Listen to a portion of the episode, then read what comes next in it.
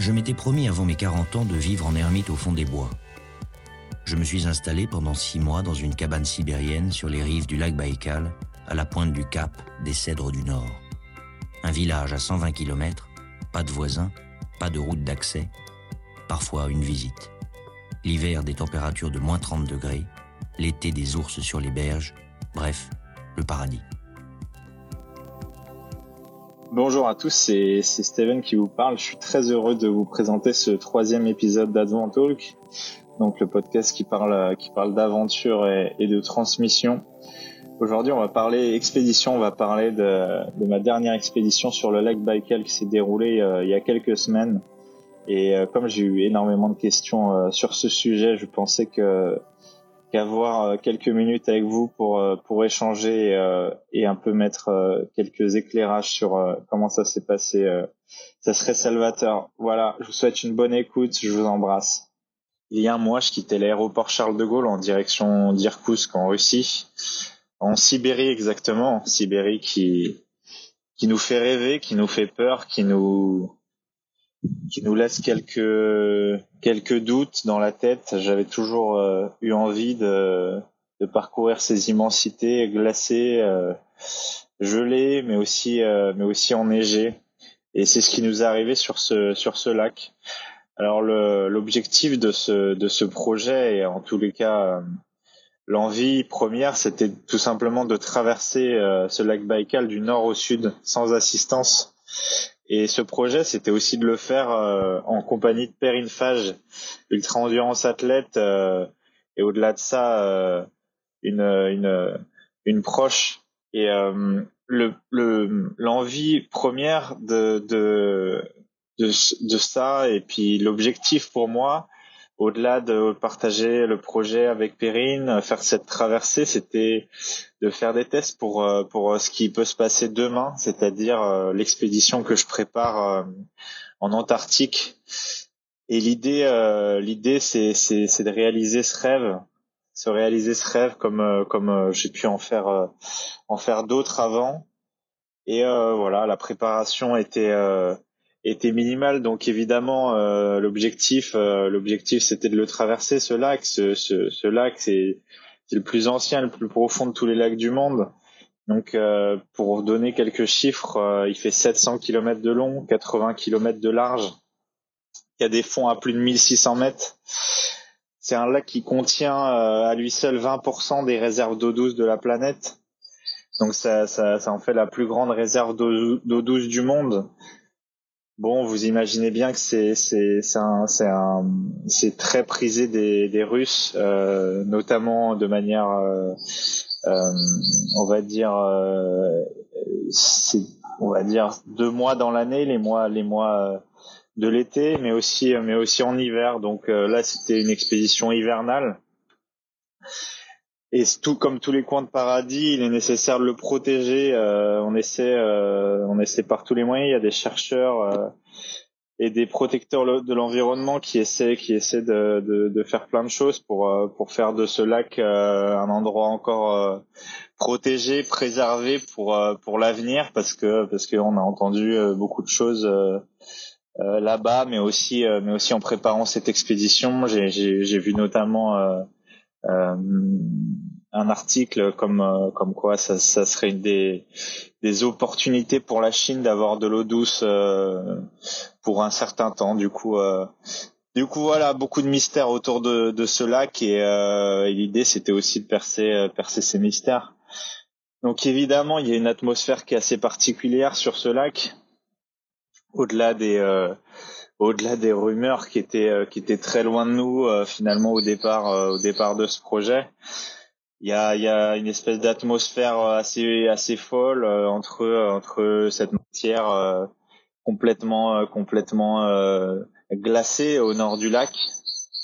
Du, du ouais il y a presque il y avait presque un mètre cinquante de glace. On n'a pas mesuré précisément mais c'était à peu près les à peu près la tendance quand on est parti une lumière euh, assez euh, assez dingue quand on est arrivé le, premier jour en fait. Moi j'ai passé j'ai passé cinq jours là-bas en amont pour préparer cette expédition, pour pour aussi apaiser les tensions que j'avais pu avoir, essayer d'en enlever certaines sur cette expédition parce que bah parce que c'est c'est jamais évident évidemment de préparer une expédition comme ça même si euh, on a l'impression que c'est un simple voyage à vélo ou euh, ou, euh, ou voilà mais pour un tout petit peu d'expérience dans dans ce genre de domaine savent qu'on peut pas grand négliger grand chose on peut pas passer à côté de des détails des détails qui sont qui sont vraiment négligeables sur sur un voyage à vélo deviennent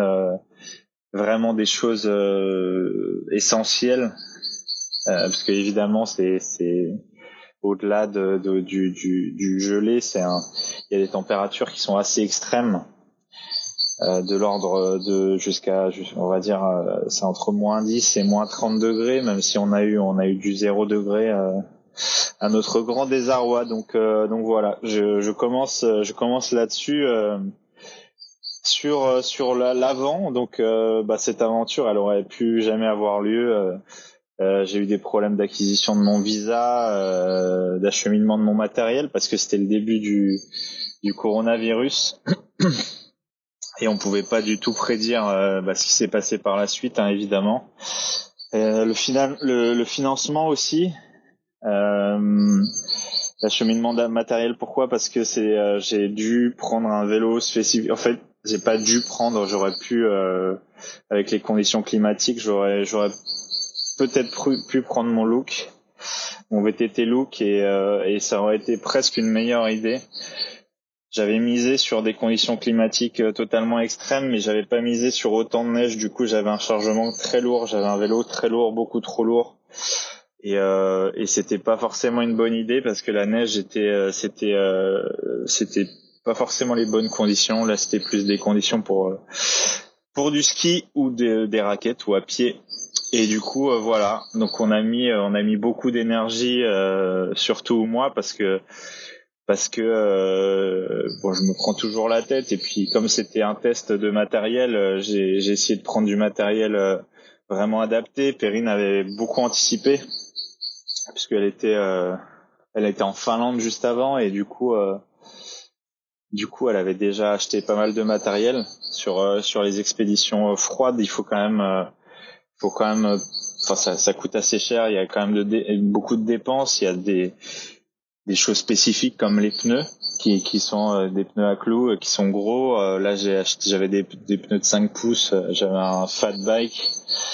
dont je ne citerai pas la marque puisque elle n'est absolument pas l'un de mes partenaires, mais euh, en tous les cas pour le moment et, voilà quoi j'avais cette espèce de d'envie de, faire euh, de, de faire un ouais de de de, faire une une expé polaire avec euh, avec une personne qui m'est chère et et sur un territoire qui est qui est qui est vraiment qui est vraiment dingue pourquoi Perrine? Parce que déjà c'est c'est elle qui est venue vers moi pour me proposer ce projet comme elle a l'habitude de faire assez euh, assez régulièrement, je dirais, euh, au moins euh, trois quatre fois par an.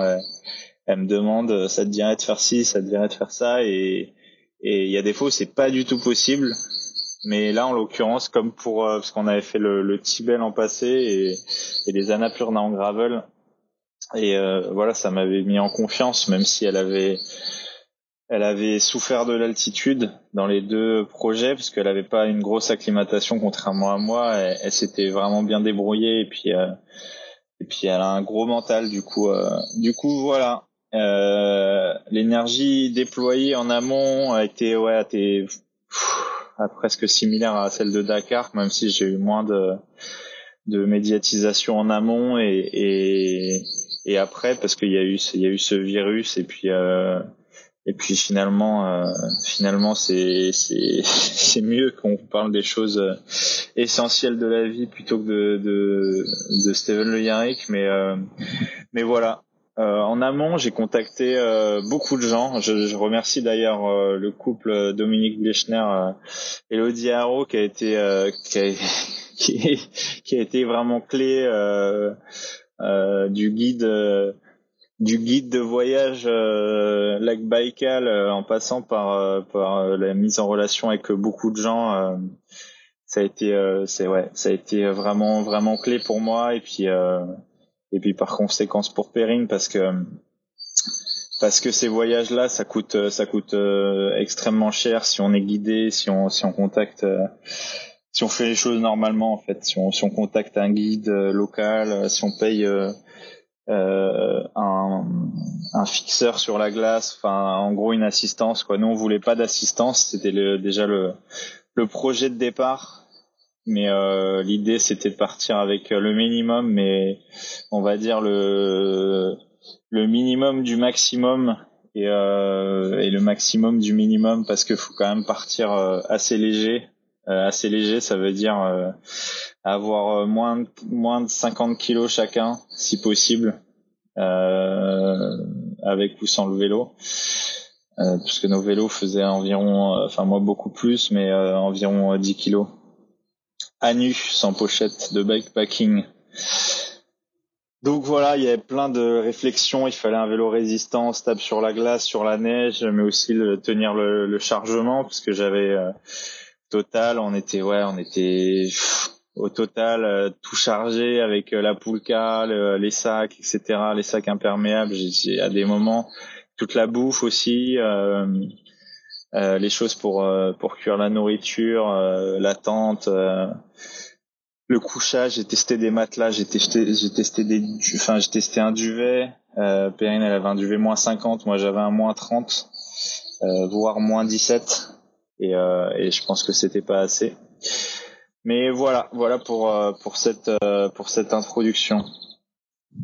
Alors au niveau matériel, on va commencer par ça parce que c'était des choix, comme je l'ai dit, qui étaient assez assez déterminants parce que si vous prenez si vous prenez du matériel extrêmement léger, vous pouvez aller très vite, mais il vous faut vous ravitailler, en tout cas trouver des zones euh, pour euh, pêcher ou chasser ou, voilà mais euh, déjà ça demande ça demande de l'équipement. Du coup on avait trouvé un compromis moi j'avais un fat bike donc avec des, des, des, pneus de 5 pouces avec des clous dessus pour l'accroche la stabilité j'avais toujours la, une partie de mon équipement look en pédale ma selle idéale porte-bagages acier des prolongateurs donc du coup une marque américaine très court où j'ai pu poser euh, mon électronique. Mon électronique, c'est un Garmin 66i, euh, donc un, a qui est une balise, euh, qui est une balise GPS, mais aussi qui fait, qui fait, qui envoie des messages par satellite, mais qui fait aussi tracker. Enfin, c'est, c'est vraiment un outil indispensable que je conseille à tous. Hein, vraiment, c'est même pas, je touche pas un euro sur sur sur euh, les les les les, les, Garmin, mais euh, en gros, il nous a sauvé la vie. Euh, j'expliquerai plus tard. ensuite, ensuite, j'avais un Hitrex, mais que je n'ai que je n'ai pas utilisé finalement. j'ai préféré prendre, j'ai préféré prendre parce que l'avantage de Hitrex c'est que ça marche à pile mais j'ai préféré euh, prendre un Garmin 1030 euh, où je, je, le mettais en navigation, mais surtout euh, voilà pour compter les, les kilomètres et puis euh, et puis voilà ça marchait pas ça marchait pas en fait quand on marchait dans la neige parce qu'en dessous de je l'avais mal paramétré en dessous de 3 km heure il s'arrêtait mais ça me donnait une notion en tous les cas donc voilà, euh, donc il fallait un vélo donc résistant, euh, assez stable sur la glace et surtout sur la neige. Parce que pourquoi les pneus de 5 pouces? Parce que normalement ça flotte et on peut euh, on peut pédaler, ça tient le chargement et les températures euh, glaciales. Parce que si vous avez pneus de, des pneus de mauvaise qualité, bah ils vont ils vont se trancher ou ils vont ils vont pas tenir. Alors sur 7 jours normalement ça ça va, même des températures à moins 30, moins 35 mais euh, enfin j'ai jamais testé hein, mais euh, je, je sais qu'il y en a qui arrivent à partir avec des trucs euh, assez minimalistes mais euh, ça, ça a l'air de passer. Par contre ouais j'avais j'avais donc aussi des, des j'avais une paire de lunettes j'avais des des Pogis Bar c'était pas en fait j'aurais dû prendre des trucs soit plus gros soit j'étais pas très très à l'aise avec puisque c'est en fait ça oblige à, à rester euh, à rester toujours dans la même position. Euh, c'était à refaire j'aurais je pense que je prendrais un prolongateur. Euh, pourquoi? Parce que j'ai cette habitude de me reposer et du coup ma position elle me faisait basculer vers l'avant et, j'avais de la fatigue au niveau des coudes et des épaules et un vélo euh, plus Poulka à manier ça m'a ça m'a un peu fatigué euh, lunettes et masques, j'avais Bliss, donc ça fonctionnait bien. Les, euh, j'ai jamais eu de problème. Euh, on a utilisé le masque au bout de à la moitié du projet. Euh, cuissard, maillot, etc. C'était tout compresse sport. Mon casque Urge. J'avais une tente Samaya, donc c'était son premier test grandeur nature, on va dire, même si j'ai fait deux trois projets de bikepacking avec, mais assez succinct une carte pour deux, une boussole. Euh, je, je crois qu'on avait euh, une ou deux boussoles chacun. Euh, J'avais euh, deux trois couteaux, un appareil photo, caméra, drone. Et, euh, et voilà, des fringues vélo, mais aussi grand froid, une veste d'exp, des cache-coups compresse sport. voilà. Après, qu'est-ce que j'avais d'autre? J'avais moi, j'avais trois ou quatre paires de gants parce que je voulais en tester. Et en fait, j'ai utilisé presque toujours, euh, toujours les mêmes gants, des gants qui faisaient, euh, qui faisaient les deux, donc des gants d'expé, mais qui pouvaient se réduire en gants euh, un peu, un peu plus petits. Alors, le voyage s'est bien passé pour les vélos et pour nous. Perrine, elle arrivait de Doha. moi, j'arrivais de Paris. On n'a pas eu de problème avec les avions. Juste, ça m'a coûté cher en euh, transport du vélo parce que j'avais un surpoids vraiment important euh, sur sur mes bagages et du coup ça m'a coûté 200 euh, et quelques euros à l'aller et 120 euros au retour. C'est comme ça, ça fait partie du jeu. Sur les grosses expés, c'est il y en a qui ont des qui ont des frais qui s'approche plus de 2-3 000 euros que de 200 euros, mais euh, voilà, c'est ça, ça m'allait bien d'avoir 300 euh, balles aller-retour euh, parce que je pensais que ça serait plus.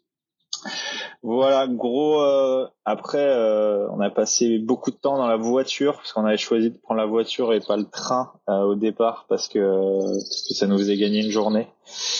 Et, euh, et, du coup, on a, on a payé un chauffeur, ça nous a coûté autour de 500 euros, euh, donc euh, assez cher, qui nous emmenait au bout du lac, entre 10 et 15 heures de voiture selon les conditions climatiques et la neige. Euh, en fait, on a mis, on a été très vite, je crois qu'on a mis 10, 10 ou moins heures. Et, et voilà, on a pris la première après-midi pour se préparer, préparer les affaires, faire tout nickel et puis et puis se reposer, partir le lendemain très tôt on est parti le lendemain très tôt, direction. Euh, j'ai eu quelques conseils, du coup je suis parti complètement de l'autre côté du lac. On est parti de l'autre côté du lac et, euh, et tout le monde nous disait qu'il y avait beaucoup trop de neige qui était tombée et que on n'y arriverait pas en fait et que j'avais pris vraiment la mauvaise option. Euh, fidèle à mon caractère euh, têtu de breton, j'ai continué au max malgré les les requêtes de Perrine et des, des Russes qu'on pouvait croiser ou qui nous doublaient. Et euh, voilà, euh, au bout de 50 km, on a fait finalement demi-tour. Et au bout de 5 minutes, euh, je me fais percuter par une voiture qui arrivait très très vite et sur la glace à, ouais 50-60 km heure, on freine pas pareil et, voilà.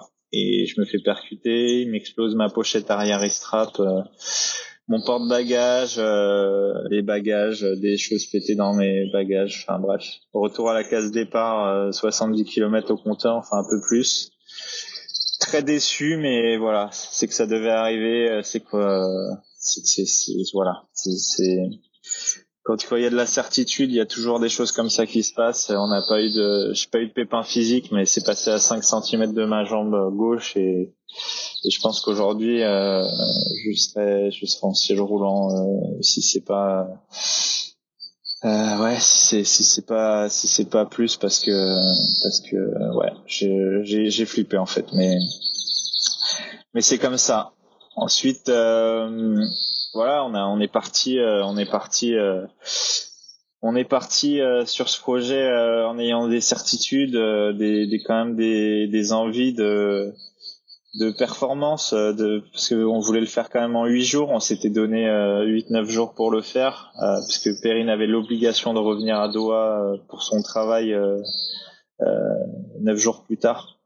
Du coup, ça fait pas beaucoup de temps. On était sur euh, des bases de bah, sur les bases du record hein, en autonomie, même si euh, il y a beaucoup de mensonges là-dessus. Il y a pas grand monde qui, était capable de nous donner des infos précises. Euh, J'avais été mis en garde par beaucoup de gens notamment des Russes de cette partie-là de, la Russie qui m'ont dit que c'était les vu les chutes de neige c'était vraiment impossible et, euh, et voilà. Et finalement, euh, personne n'a réussi à le rentrer en en huit jours. Je crois qu'il y a deux Français là qui l'ont fait en 12 jours, en passant par l'autre côté, mais euh, ils ont eu un peu moins de neige euh, au retour. Du coup, euh, du coup, voilà. C'est ça a été ça a été une première journée très compliquée. Donc on a refait un départ. Le lendemain, on est, passé, on est passé du côté droit du lac et euh, on a longé euh, sur notre droite, donc on partait du nord, on longeait main à droite tout le long et on a on a avancé. Premier jour, on fait 70 km, on avait on avait misé sur 100 euh, km toutes les 24 heures et on était sur ces bases là. Euh, ensuite, on a continué, on s'est un peu perdu. On a, enfin, tous les jours, ça a été ça en fait. Euh, se, se perdre, se retrouver, c'est ça l'aventure, quoi. Se perdre, se retrouver, se perdre, se retrouver. Pourquoi se perdre? Parce que des fois, euh, en fait, on avait une idée de trace et, et ça n'existe pas en fait. Euh, parce que la trace est décidée par les conditions climatiques et c'est comme en montagne, on, on voit la trace parfaite d'un skieur en pente raide, mais elle, est, elle change tous les jours en fonction des chutes de neige ou, de, ou des conditions de glace. Et là, c'est exactement pareil parce qu'il se peut que la glace ait bougé euh, dans la nuit il se peut qu'il y ait eu des chutes de neige énormes et que ça soit vraiment pas possible de, de passer. Et euh, voilà, en gros, euh, on a dû faire demi-tour une fois parce que c'est, sinon on passait des blocs de glace de, de, de 30 mètres de haut avec des avec des trous d'à peu près la, même largeur. Enfin, c'était c'était assez tendu euh, parce qu'on est parti euh, euh, cette première nuit enfin la deuxième nuit assez euh, assez vivement parce qu'on nous a on nous a viré d'un endroit pour euh, nous mettre dans un autre. On a trouvé une cabane pour dormir. Enfin, c'était un peu comme ça tout le temps. C'est des aventures comme je les aime, euh, plein de contraintes, plein de plein de doutes, plein d'incertitudes. Euh, on avait des, des, des certitudes sur notre matos et elles ont été complètement remises en question. Des certitudes sur sur euh, ma condition physique, je pense qu'elle n'était pas euh, encore assez bonne et c'est bien d'avoir des rappels comme ça, de, de s'en prendre un peu euh, plein la tronche. Mais voilà, donc on a avancé comme ça trois quatre jours en avançant assez régulièrement. Et au bout de quatre jours, on a dû se rendre à l'évidence qu'on allait avoir beaucoup de problèmes. On a rencontré deux Français derrière ceux qu'on fait en 12 jours là, adorables qui nous ont en fait ils nous ont croisés parce qu'ils ont fait demi-tour au bout de trois quatre jours d'aventure puisque ça je crois cinq six jours mais nous c'était notre troisième jour et euh, ils nous ont dit que c'était vraiment pas il n'y avait pas de plaisir quoi et c'est la vérité dans ces moments-là il y a pas beaucoup de plaisir et c'était vraiment la bataille euh, les seules personnes qu'on pouvait rencontrer c'était des c'était des, des, pêcheurs euh, une fois par jour je dis une fois quand c'est les, meilleures journées. Et puis et puis voilà. Ensuite, j'ai commencé à réfléchir. Euh, j'étais j'étais en train de marcher euh, à 100 mètres de Périne. Je prenais des photos et et je me suis rendu à l'évidence. On a on a vu. j'ai dit à Périne la prochaine voiture de pêcheurs qu'on voit. On leur demande qu'ils nous avancent de, de, de 20 bornes, 30 bornes, en fait, qu'ils nous fassent passer au moins les, les, les, les 50 cm de neige euh, au genou là parce que parce que en fait euh, de toute manière on arriverait on n'arrivera pas à le rentrer euh, je pense en c'était même plus 8 jours hein, c'était en 7 jours. Et, et voilà du coup bah, c'était première déception première douleur hein, parce que ça c'est vraiment dur hein, de de d'accepter qu'on bah, qu'on va pas le faire quoi. Et bon on n'est pas on n'est pas mort hein, mais c'est quand même jamais évident de, de, renoncer à quelque chose. Et, euh, et voilà. Mais c'est, je trouve qu'il y a toujours du bon dans le renoncement.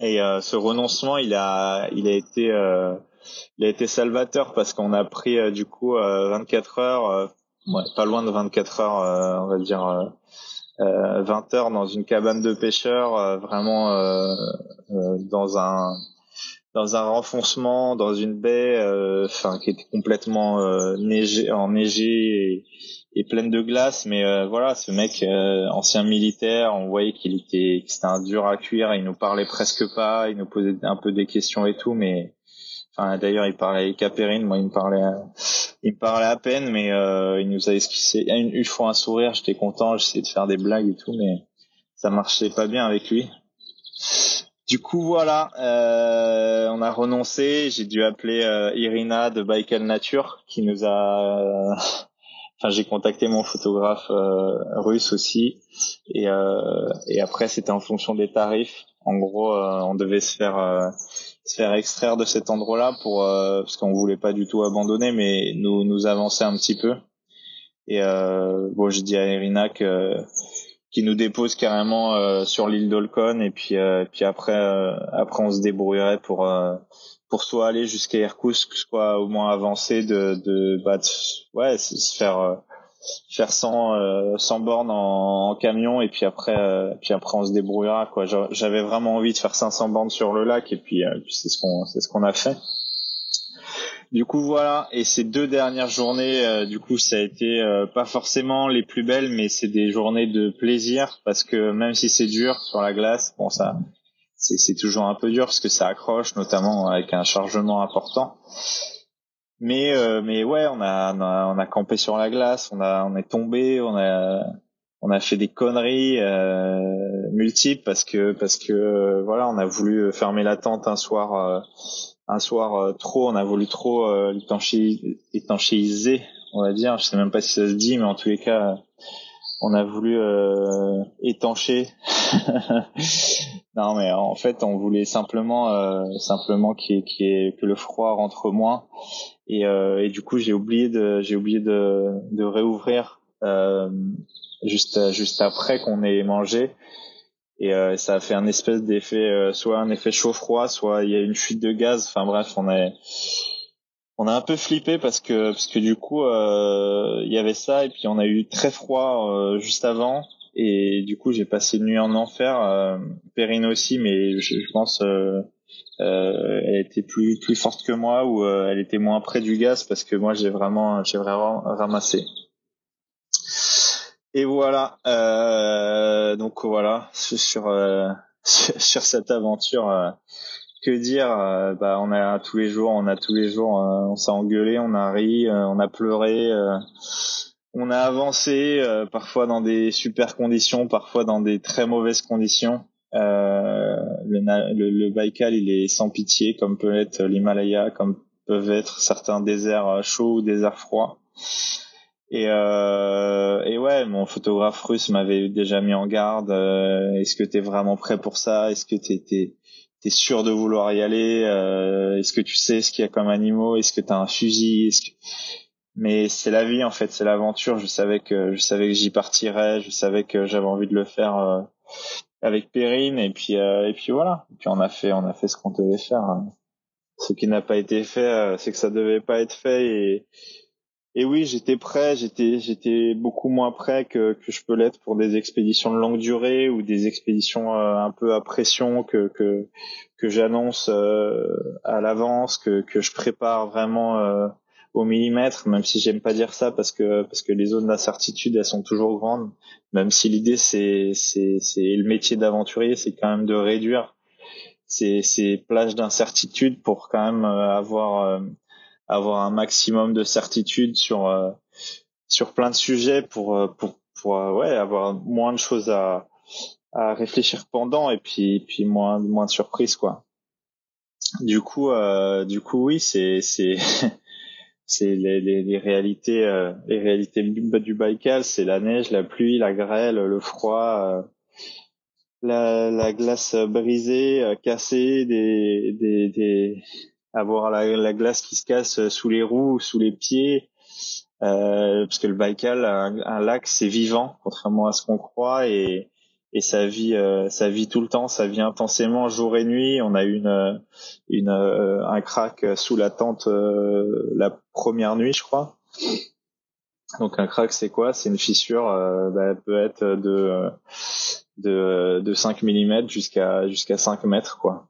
Et euh, bon là c'était un peu plus euh, c'était c'était plus près de 3 à 5 cm que de que de 5 mètres mais ça suffit pour euh, pour se faire un peu peur et avoir un peu froid aux fesses la nuit. Voilà, j'ai apprécié euh, vraiment chaque minute de cette traversée. Euh, Perrine a été clé. Euh, je pense que j'ai été clé à des moments importants aussi pour Perrine parce que on a communiqué tout le temps, on s'est quand même euh, beaucoup parlé, même dans les moments difficiles. On aurait pu, pu aller plus vite, on aurait pu se faire euh, mal. Euh, dans le bon sens du terme, je veux dire, on aurait pu se, se, aller plus loin dans le dépassement, je pense.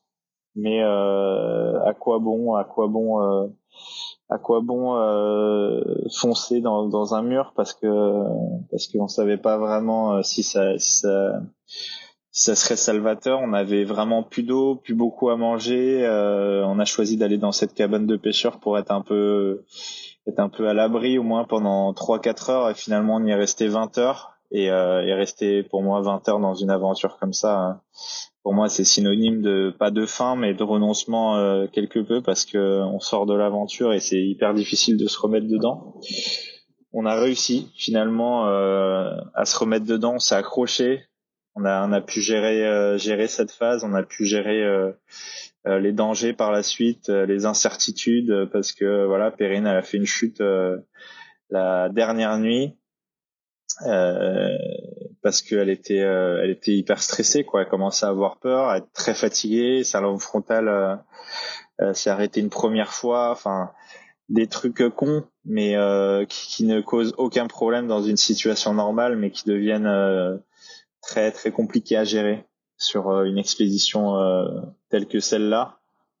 Même si c'est une expédition de, de, d'à peine dix jours, euh, il y a quand même de, de, pas mal de paramètres à, à gérer. Et, et pour ça, il faut avoir de l'expérience. Et l'expérience, comme je le dis toujours, ne s'acquiert qu'avec qu'avec la réalisation et donc donc avec l'expérience. Et et donc voilà, la technologie nous a permis de contacter contacter des secours et, et ça a été euh, ça a été euh, cool. Merci Garmin 66 euh, Hit et mon nouveau meilleur ami maintenant et, et je pense qu'on est au début d'une belle relation ensemble.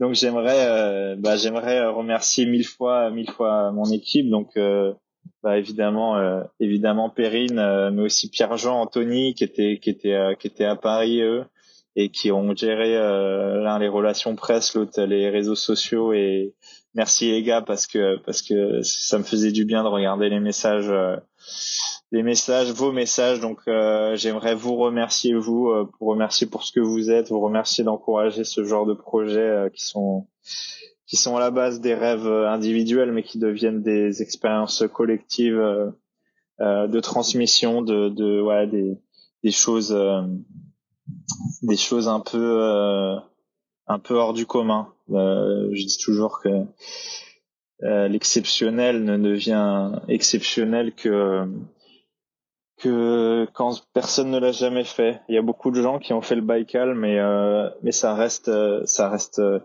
une part très réduite de la population mondiale. Du coup, j'avais envie de partager avec vous cette chance que j'avais. Voilà. Donc j'aimerais remercier aussi mes partenaires qui sont présents euh, dans cette période compliquée pour euh, pour les entreprises.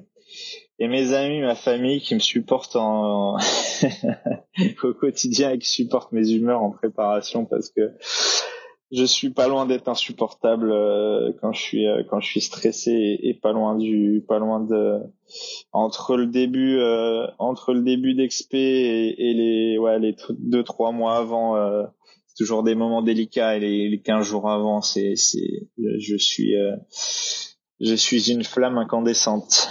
Donc voilà, la suite, c'est quoi pour euh, moi? Euh, Du travail, beaucoup de travail. Euh, ce confinement, il change, il change un peu, un peu les plans initiaux. ça fait partie du jeu, c'est la règle et et il faut respecter euh, ces règles-là, euh, les règles de santé publique. Je pense que là, c'est indispensable, même si euh, je ne sais pas si la crise est bien gérée. Je je, je vais pas parler de ça ici, mais je pense qu'on devrait tous porter un masque. On devrait avoir l'obligation d'avoir des masques. Et, euh, et c'est c'est dingue qu'en France on n'arrive pas à trouver de masques euh, pour toute la population et, et en plus surtout pour les soignants. Donc voilà, euh, c'est la règle et la meilleure idée, c'est de rester chez soi. Et c'est une belle opportunité de travailler sur ce qui a été laissé de côté, euh, autant pour vous que pour moi, des choses qu'on qu'on n'a pas résolues, des choses qu'on n'a pas terminées, des envies qu'on avait, des rêves inachevés. Du coup, euh, bah, je travaille, je travaille sur euh, la reprise, euh, la reprise de, l'écriture de d'un de mes bouquins et, et le travail sur mes futurs projets documentaires et évidemment la préparation du projet 666 c'est pas le travail travail qui manque en cette période euh, je m'accorder évidemment chaque jour des moments pour m'entraîner notamment sur Zwift donc sur sur, sur Home Trainer à l'intérieur tous les jours. Et, et c'est l'occasion de refaire des bases de préparation physique générale aussi en faisant du, du core training, donc euh, euh, de, de, du, du, du, physique, euh, notamment haut du corps, et puis, euh, puis aussi aussi de la proprioception, euh, aller chercher un peu d'explosivité parce que je me suis rendu compte sur le Baïkal que j'étais vraiment devenu très diesel et, et c'est normal sorti d'hiver, j'étais j'avais aucun objectif très stressant en vue et voilà. Et comme tout est annulé, j'ai changé j'ai changé les plans. Donc après le confinement, euh, j'ai deux idées de projets ultra endurance en France et à l'étranger. Euh, selon les nouvelles mesures en vigueur, on verra comment ça se passe.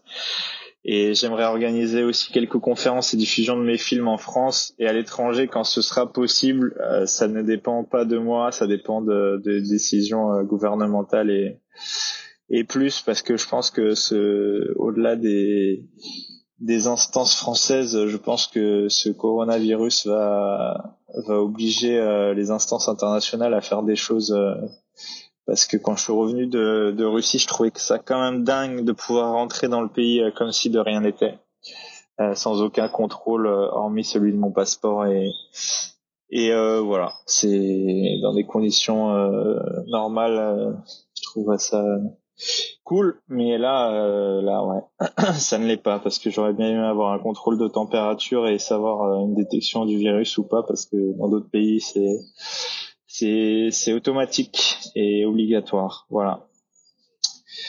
Donc euh, voilà, comme je dis à chacun de chaque fin de projet, je vous souhaite de monter des projets pas forcément aussi aussi gros et engagés euh, physiquement ou mentalement, mais en tout cas continuez, continuez, jamais jamais lâcher vos rêves de vue, jamais lâcher votre envie de vous dépasser, de vous réaliser, euh, votre envie de transmettre, votre envie de d'être qui vous êtes aussi, parce que c'est en forgeant qu'on devient forgeron, mais c'est aussi euh, c'est aussi en faisant euh, qu'on devient qu'on devient un doueur et et ça sert à rien de faire n'importe quoi, ça sert à rien de de vouloir euh, le vélo parfait pour partir euh, pour euh, pour voilà je, l'ai dit dans le podcast précédent mais ça sert à rien d'avoir le matos parfait pour pour la parfaite expédition. Ça sera jamais parfait. Il y aura toujours des problèmes et et voilà. Faut toujours essayer de faire des choses essayer d'apprendre. Je pense que c'est une période à opportunité de ce sens là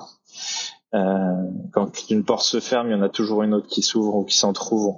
Et, et, le but c'est de c'est de la pousser voilà, je vous embrasse. Allez les uns vers les autres. Euh, soutenez-vous, soutenez les personnes âgées de vos familles, de, de vos amis, de votre entourage et les gens qui sont qui sont autour de vous. Essayez de vous dévouer si vous pouvez pour les gens qui peuvent pas bouger en ce moment, les gens qui sont à l'hôpital, qui travaillent ou qui sont euh, malades ou blessés ou, ou ceux qui sont euh, euh trop âgés pour pouvoir euh, bouger ou aller faire leurs courses. Voilà. Soyez heureux, soyez libres et heureux d'être en vie. Je vous embrasse tous très fort et prenez soin de vous les amis. La vie est belle.